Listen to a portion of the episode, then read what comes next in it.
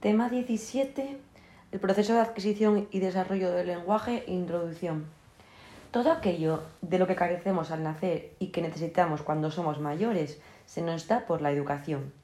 Quiero partir de esta frase de Rousseau, aunque haya sido, hace, aunque haya sido dicha hace dos siglos, para justificar por qué he elegido este tema entre las dos opciones posibles.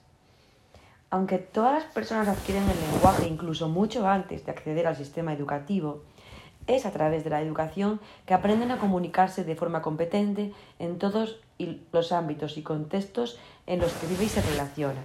Y es labor nuestra como docentes provocar los escenarios prácticos para que puedan hacerlo en un contexto rico y motivador.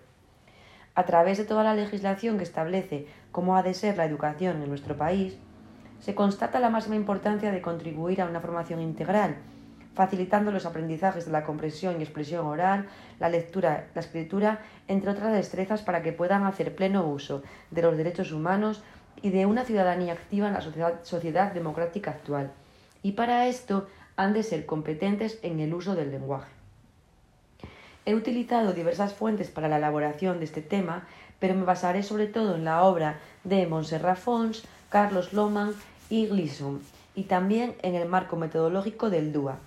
Este tema está estrechamente relacionado con los que van del 14 al 19 porque son del área de lengua castellana y literatura, pero también con el tema 1 de desarrollo psicoevolutivo y por supuesto con el tema 4 de atención a la diversidad. Creo conveniente aclarar que nos encontramos en un periodo de incorporación de una nueva ley educativa, la Ley Orgánica 3 2020 de 29 de diciembre, que modifica la Ley Orgánica 2 2006 de 3 de mayo de Educación, a la que llamaré a partir de ahora LOMLOE.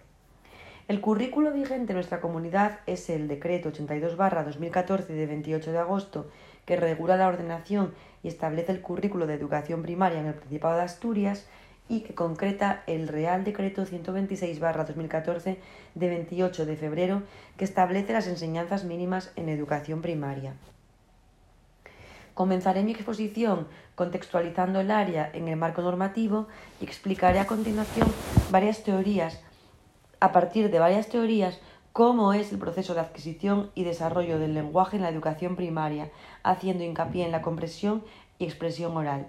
A continuación, expondré los diferentes tipos de elementos no lingüísticos que acompañan a la comunicación oral y haré una propuesta de intervención educativa.